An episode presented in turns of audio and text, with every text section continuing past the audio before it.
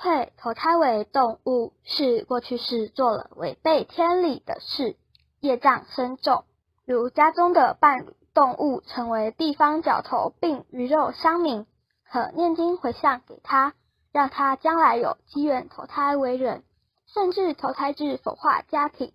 念经时要请猫小孩的灵来听，并叮嘱其好好修行，莫再做坏事，